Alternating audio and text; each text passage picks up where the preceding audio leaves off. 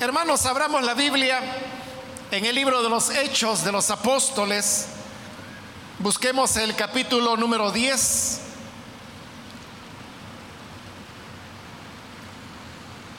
Y ahí vamos a leer unos versículos que nos servirán eh, como base para la reflexión de este día.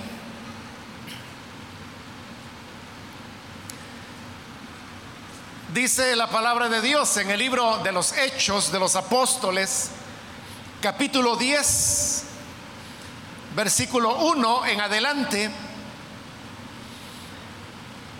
Había en Cesarea un hombre llamado Cornelio, centurión de la compañía llamada la italiana, piadoso y temeroso de Dios con toda su casa, y que hacía muchas limosnas al pueblo y oraba a Dios siempre. Este vio claramente en una visión como a la hora novena del día, que un ángel de Dios entraba donde él estaba y le decía, Cornelio,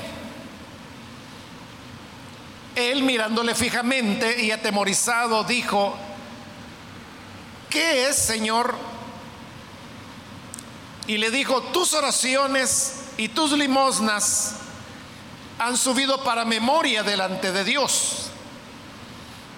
Envía pues ahora hombres a Jope y haz venir a Simón, el que tiene por sobrenombre Pedro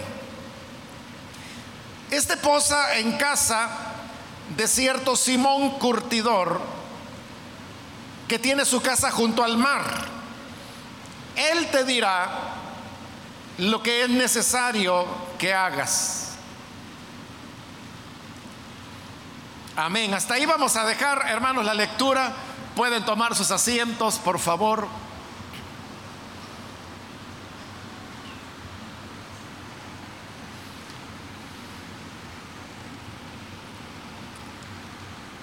Hermanos, hemos leído la palabra del Señor que nos habla en esta oportunidad de este hombre que se llamaba Cornelio, el cual nos dice la Biblia que era un centurión. Los centuriones eran eh, oficiales militares del ejército romano que tenían un, mando medio, podríamos decir, y que en la Biblia eh, se mencionan con bastante frecuencia. Entonces sucede que este Cornelio, sin duda alguna, pues en primer lugar era un hombre militar por el hecho de ser centurión, pero también era un gentil y además era un romano. Y reuniendo estas características, llama mucho la atención eh, el tipo de espiritualidad que él tenía. Porque en primer lugar, en el versículo 12 nos dice que él era un hombre piadoso. Piadoso, hermanos, es la palabra que nosotros utilizamos para referirnos a una persona que está entregada a las cosas de Dios, diríamos nosotros. En la antigüedad, cuando este libro fue escrito, que fue escrito en griego, la palabra que se traduce como piadoso era un adjetivo que se le daba a las personas que eran adoradoras de los dioses, porque así era el mundo en el que se vivió cuando estas palabras fueron escritas, las personas eran politeístas, es decir, creían en muchos dioses. Y por eso es que una persona piadosa era aquella que se entregaba a adorar a los dioses que los paganos creían que habían. Sin embargo, como veremos a continuación, Cornelio no era un hombre que sirviera o adorara a varios dioses, sino que por el contrario, él se había acercado a lo que era el, judaísmo. De seguro, hermanos, cuando Cornelio nació, él nació en una familia romana, ahí es donde él en su juventud comenzó a involucrarse con los temas militares hasta que causó alta en el ejército. Y estando ya de alta y habiendo llegado a la posición de centurión, es delegado a una compañía que el versículo 1 dice que se llamaba la italiana. Esa compañía estaba asignada en lo que era la tierra de Israel. Él estaba destacado en la ciudad de Cesarea, que era, hermanos, una ciudad al norte en la parte norte de Israel, y que era el lugar donde era la residencia de los procuradores, de incluso a veces Herodes llegaba a quedarse algunos días en esta ciudad. Y estando destacado allí, es cuando Cornelio comienza a escuchar acerca del judaísmo y comienza a interesarse y a relacionarse de tal manera que en este versículo 2, como le decía, primero se dice que él era un hombre piadoso, pero enseguida también se nos añade que era un hombre temeroso de Dios. Esta expresión, hermanos, temeroso de Dios, no se refiere solamente a una persona que tiene temor de Dios, como nosotros lo entenderíamos, sino que era una expresión casi técnica que se usaba para referirse a aquellas personas que eran gentiles y por el hecho de ser gentiles nunca iban a poder ser judíos. Porque el judaísmo no solamente es una religión, sino que también es una etnia. Es decir, el que es judío lo es porque nació nació judío, es decir, es un descendiente de padres hebreos o israelitas o judíos, si les queremos llamar así. No son cosas exactamente iguales, pero para lo que estamos hablando vale la pena pues decir de que es la misma cosa.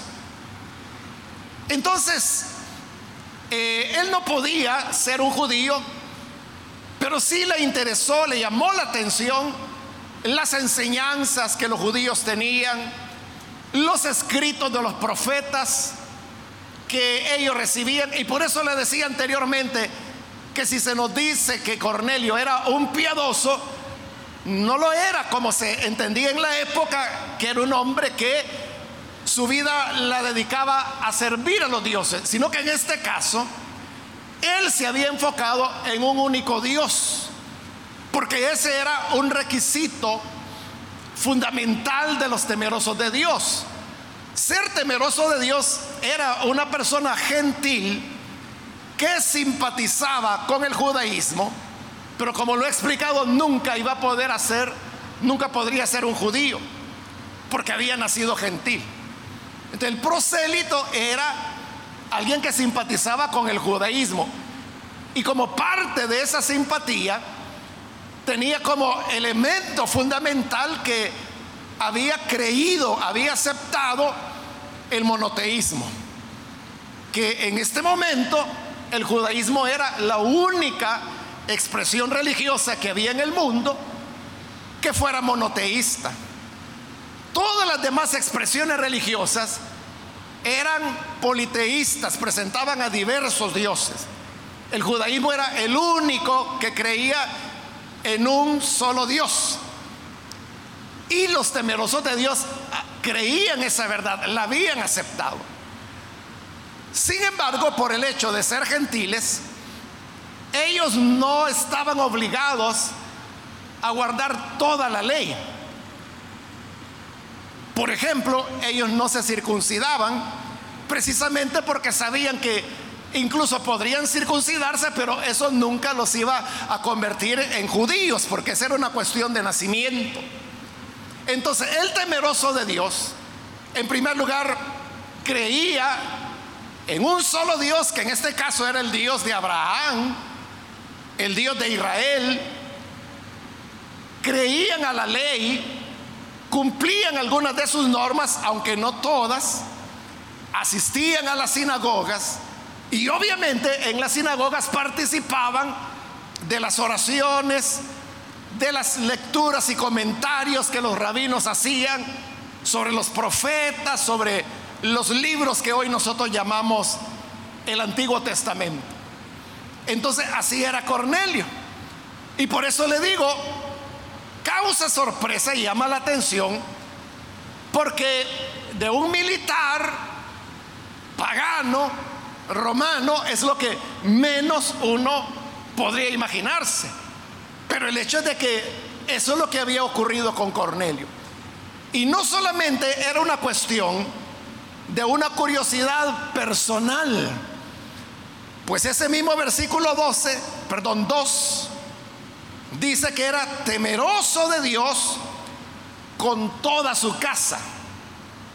Cuando habla de la casa, se está refiriendo a la familia de Cornelio y los esclavos domésticos que él pudiera tener. Porque eso es lo que en el Nuevo Testamento recibía el nombre de casa, eloicos. De manera que Cornelio, como le digo, no solo había desarrollado un interés personal en el judaísmo, sino que era un interés que se lo había transmitido a su casa, a su familia, a su esposa, a sus hijos, a sus criados o esclavos. Es decir, que él no se había contentado con quedarse con ese solo conocimiento, sino que pensó que como cabeza del hogar era su responsabilidad instruir a su familia y a sus criados en el conocimiento del Dios verdadero.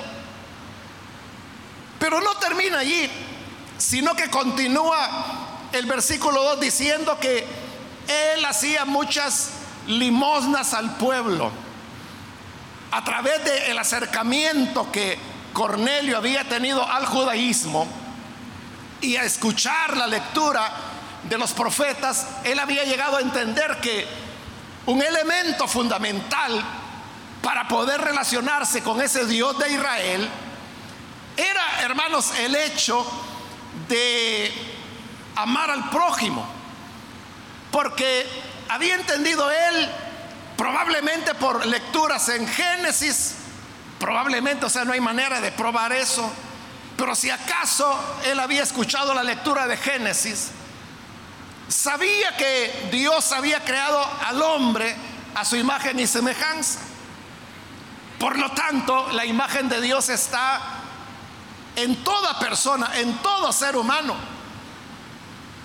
Y en el amor que podamos tener hacia las personas, amamos a Dios. Ahí es donde descubrimos a Dios, en el prójimo. Esto había conducido a Cornelio a dar limosna, dice que muchas limosnas al pueblo. Recuerde que en la Biblia la palabra limosna no significa lo que en el lenguaje común nosotros llamamos limosna. Porque por herencia del catolicismo romano, nosotros le llamamos limosna al dinero que se le da a Dios. Es decir, se confunde con lo que es la ofrenda. Porque en la iglesia católica, precisamente a lo que se le da a la iglesia o a los santos o a la Virgen, se le llama limosna. Pero en las escrituras no es así. La palabra limosna solo aparece en el Nuevo Testamento y se refiere al dinero que uno da a otras personas. Eso es lo que la Biblia llama limosna. Cuando usted ve a una persona en necesidad y usted puede ayudar a esa persona, entonces usted toma algo de lo suyo y se lo entrega a esa persona, eso es una limosna. Por eso es que el versículo 2 lo dice con claridad. Hacía muchas limosnas al pueblo. No era dinero para Dios. No eran ofrendas, porque el dinero que se le da a Dios se llama ofrenda. Lo que se le da a las personas, o en este caso Cornelio, se lo estaba dando al pueblo, eso se llama limosna. En otras palabras, Cornelio era un hombre muy generoso. Era un hombre, como decimos popularmente, de buen corazón. Que cuando veía a una persona en necesidad, él no era de esas personas que podía decir, bueno, ese es problema de él o de ella, hay que ver cómo salga, cómo sale. Eso no lo podía hacer Cornelio, sino que él se sentía obligado por el amor, obligado por la misericordia, a ayudar a esa persona de alguna manera. Entonces podemos ver, hermanos, que Cornelio tenía una serie de condiciones y características que probablemente, probablemente nos supere a las características que nosotros podamos tener. Pero no termina ahí, sino que dice además que oraba a Dios siempre. Esto, hermanos, probablemente es lo que más sorprende de un hombre militar, oficial del ejército, como le he dicho, porque es la persona de quien menos uno pensaría que va a llevar una vida dedicada a la oración. Pero el hecho es que dice que Cornelio oraba siempre. De hecho, en este capítulo 10, del cual hemos leído los primeros versículos, encontramos a Cornelio orando. Entonces, Cornelio era un hombre que tenía cualidades, hermanos, excepcionales. Es decir, casi parecía un cristiano. Él no sabía nada acerca de Cristo, pero casi parecía porque era piadoso, temeroso de Dios, había abrazado el monoteísmo, asistía a la sinagoga para escuchar las lecturas de la palabra de Dios, las exposiciones que hacían los rabinos. Uno podría decir, iba a cultos. Además de eso, daba muchas limosnas a los necesitados y oraba a Dios siempre. Y como que si esto fuera poco, hermanos, para colmo, en esta oración que él está haciendo, en el capítulo 10, dice que se le apareció un ángel. Y el ángel lo llamó por su nombre y le dijo, Cornelio. Él se sorprendió. Él sintió hasta temor cuando vio al ángel que se le había aparecido. Hermanos, si yo preguntara a cuántos de nosotros, aunque sea una vez, se nos ha aparecido un ángel, probablemente no habrían muchos, si es que hay verdad alguno. Pero también existe la posibilidad de que no se nos haya aparecido a ninguno de nosotros. En cambio, Cornelio sí había tenido esa experiencia de que un ángel se le manifestara durante su oración. Entonces, uno, como le digo, podría decir, este Cornelio era un hombre excepcional, un hombre que uno podría recomendar casi delante de cualquier persona, un hombre que uno sabía que era recto, piadoso, temeroso de Dios, que había instruido a su familia en el camino del bien, es decir, tenía todas las cualidades. Sin embargo, cuando el ángel se le aparece, se le aparece, como le dice en el versículo 6, para decirle que tiene que mandar a llamar a un hombre que se llamaba Simón, pero que de apodo le decían Pedro. Y dice al final del versículo 6, Él te dirá lo que es necesario que hagas. El ángel le dijo, mira Cornelio, tus limonas, la ayuda que has dado a tantas personas, todas las veces que apoyaste a una persona necesitada, Dios se acuerda de eso.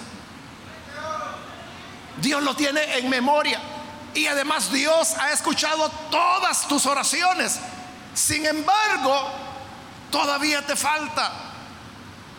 Todavía es necesario que hagas más. ¿Y qué era lo que tenía que hacer? Mandar a llamar a este hombre apodado Pedro, que nosotros lo conocemos como el apóstol Pedro. Y le dijo, Él te va a decir lo que es necesario que hagas. Este capítulo 10, hermanos, es bastante largo, pero termina precisamente en que Pedro llega a casa de Cornelio. Cornelio le dice, mira, un ángel se me apareció hace unos días y me pidió que te mandara a llamar y que tú me dirías palabras en las que yo entendería qué es necesario hacer. Así que dinos, ¿qué es lo que debo hacer? Entonces Pedro vio de que tenía en bandeja de plata la oportunidad de presentar el Evangelio y lo presenta. Y entonces le, le expone de cómo Jesús había llegado, que él había sido crucificado, que él había sido resucitado, pero que ahora en el versículo 43 de este capítulo 10, ahí está la parte clave cuando le dice de este, o sea, de Jesús, dan testimonio todos los profetas que todos los que en él creyeren recibirán perdón de pecados por su nombre. Todos los que en Él creyeren recibirán perdón de pecados por su nombre. Eso es lo que le faltaba conocer a Cornelio. Eso es lo que era necesario que hiciera. Creer en Jesús para que sus pecados fueran perdonados en el nombre del Hijo de Dios.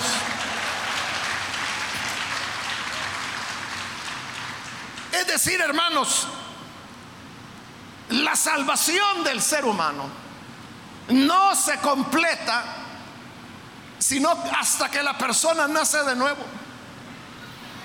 Y el nuevo nacimiento no es algo que el ser humano pueda hacer. No somos nosotros los que a fuerza de esfuerzo o dedicación podamos llegar a ser hombres nuevos, mujeres nuevas. No lo podemos hacer.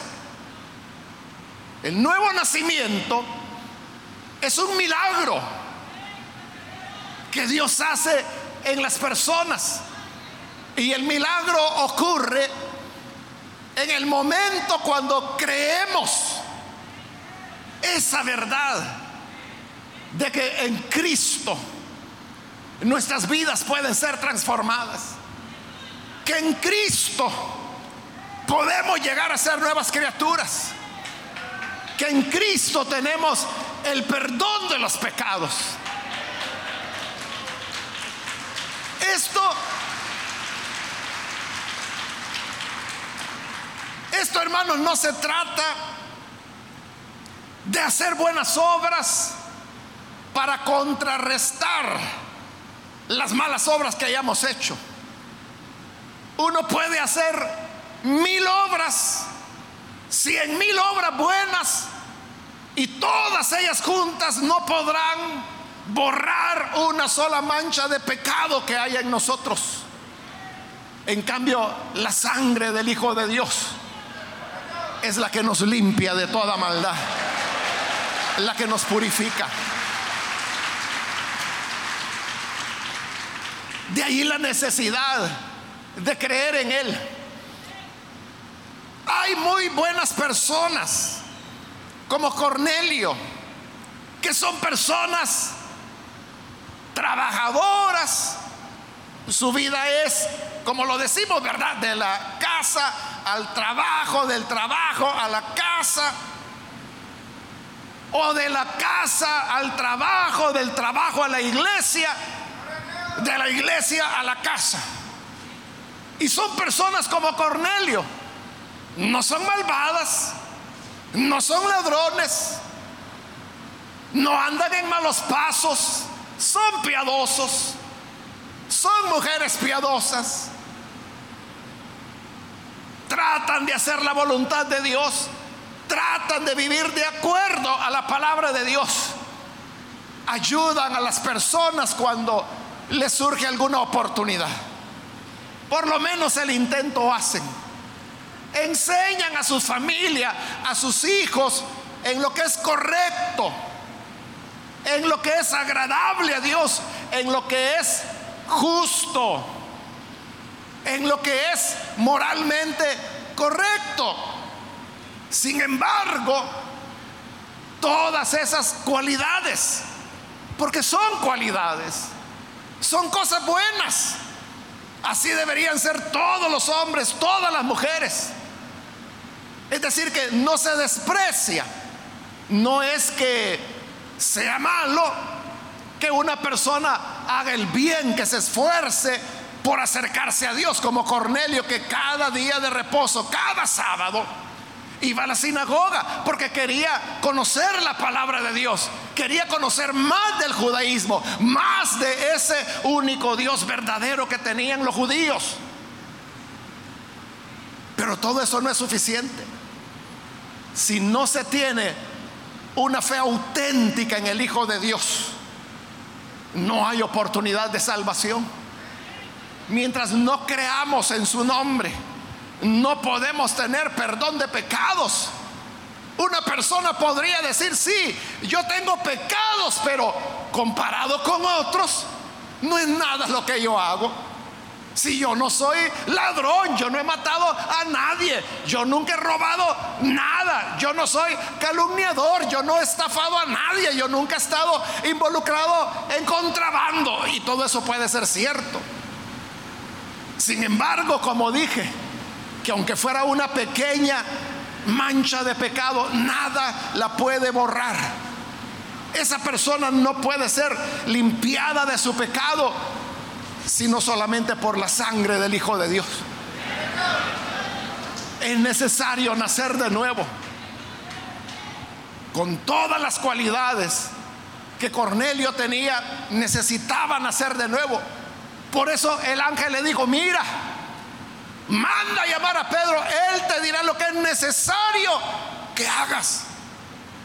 Y lo que era necesario era creer en el nombre del Señor, recibir perdón de pecados por medio de Jesús. Y siendo sus pecados perdonados, allí vendría el nuevo nacimiento, el ser una nueva criatura. Hermanos, cuando Pedro estaba diciendo estas verdades que yo estoy repitiendo, en ese momento dice la escritura que el Espíritu Santo cayó repentinamente sobre Cornelio, su casa y todos los que él había invitado para escuchar a Pedro. Comenzaron a hablar en otras lenguas y a profetizar.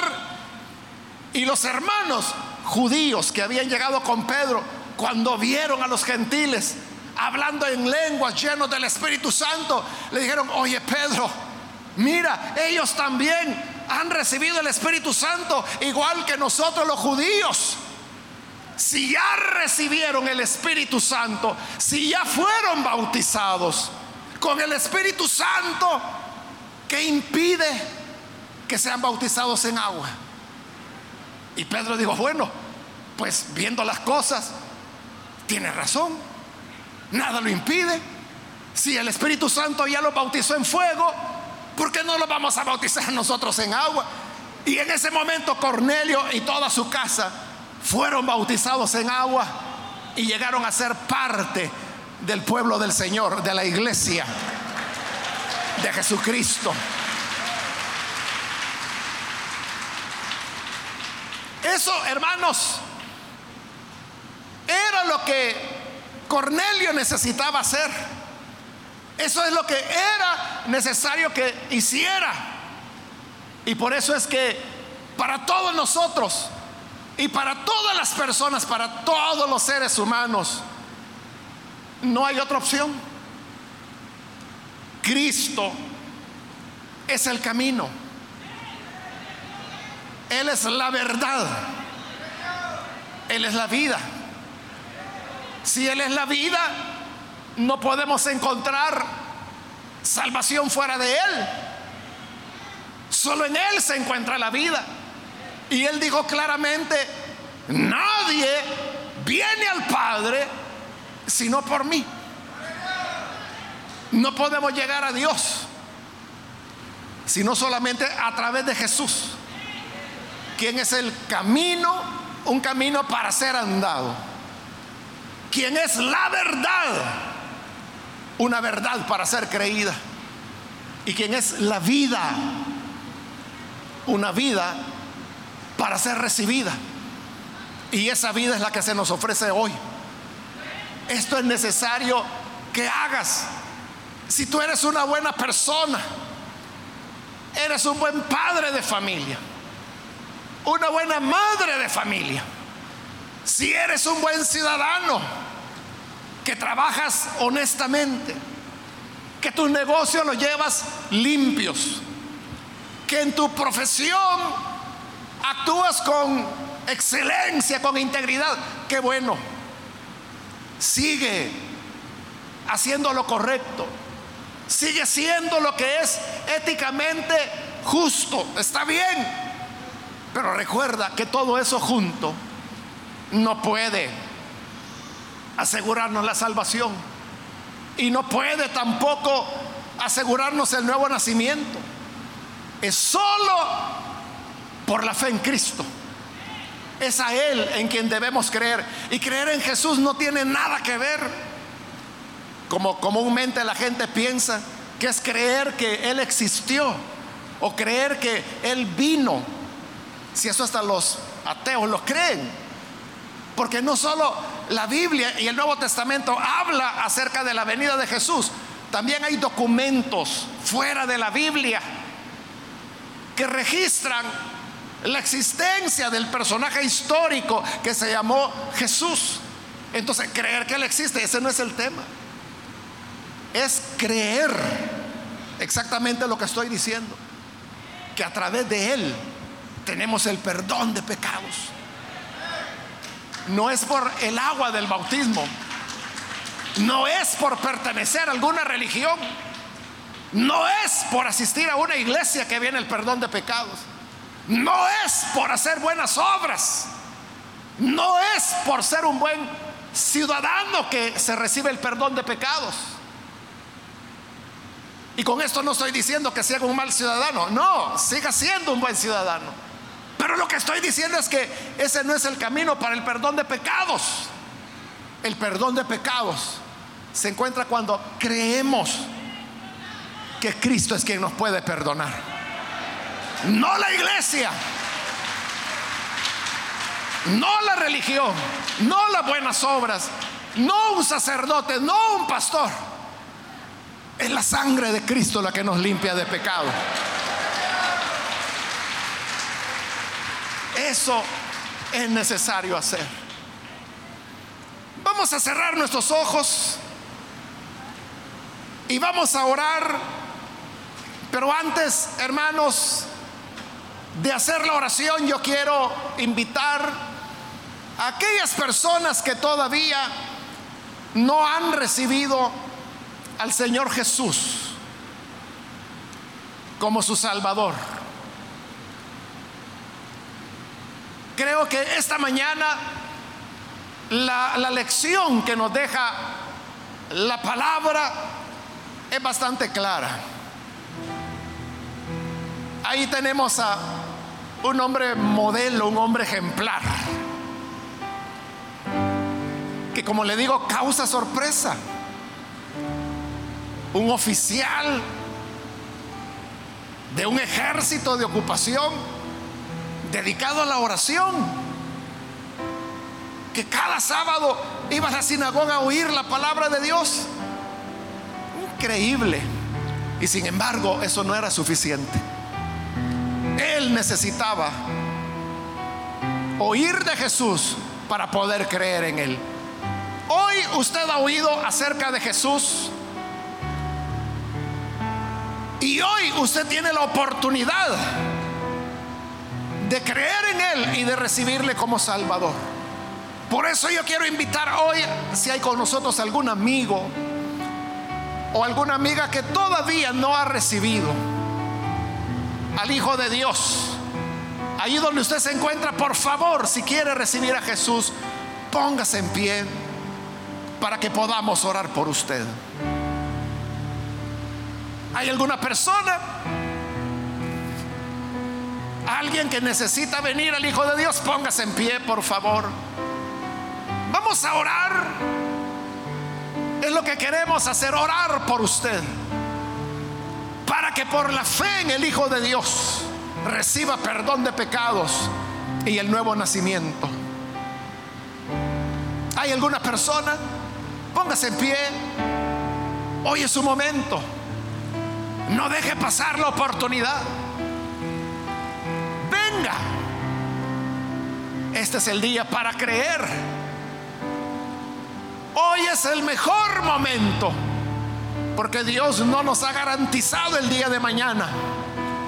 Lo que sí nos garantiza es que si creemos en Él, recibiremos el perdón de pecados. Necesita ser perdonado. Necesita ser perdonada. Póngase en pie ahora. También quiero invitar si hay hermanos o hermanas que se han alejado del Señor. Pero hoy necesita reconciliarse puede ponerse en pie también para que oremos por usted. Venga a reconciliarse. No basta con que desde niño o desde niña usted haya estado en la iglesia. No basta tratar de agradar a Dios. Es necesario creer en Él. Necesita reconciliarse. Póngase en pie hay alguna persona que necesita una relación auténtica, estrecha, personal con el Hijo de Dios, con Jesús, póngase en pie y vamos a orar por usted.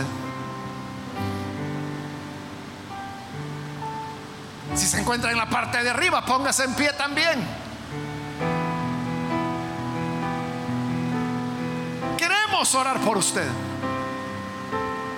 Por eso estoy pidiendo que se ponga en pie porque queremos orar para que Dios le bendiga, le cambie, le conceda el milagro del nuevo nacimiento. Es un milagro, no lo podemos hacer nosotros. Solo Dios puede hacer de nosotros nuevas personas. ¿Quiere recibirlo? Póngase en pie quiere reconciliarse, póngase en pie en este momento. ¿Hay alguien que lo hace?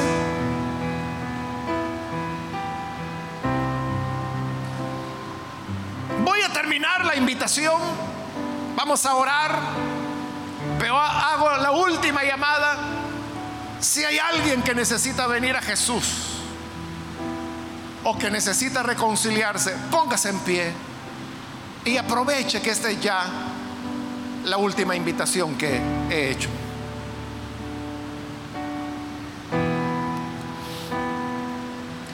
A usted que nos ve por televisión, quiero invitarle para que reciba al Hijo de Dios. Únase con nosotros en esta oración y nazca así de nuevo. Señor, gracias te damos por tu palabra que es la que nos ilumina, nos enseña y ahora que hemos presentado las buenas nuevas de salvación, te rogamos por aquellas personas que a través de televisión, a través de radio o a través de internet están escuchando y uniéndose a esta oración. Donde quiera que están, llega hasta ellos para perdonarles para transformarles, para hacer de ellos nuevos hombres, nuevas mujeres. Porque al igual que Cornelio, es lo que todos necesitamos hacer. Creer en tu Hijo. A los que lo hacen hoy, Señor, perdónales. Y al igual que Cornelio y su familia, concédeles el don del Espíritu Santo y el bautismo del Espíritu. En el nombre de Jesús, nuestro Señor, lo pedimos. Amén amén.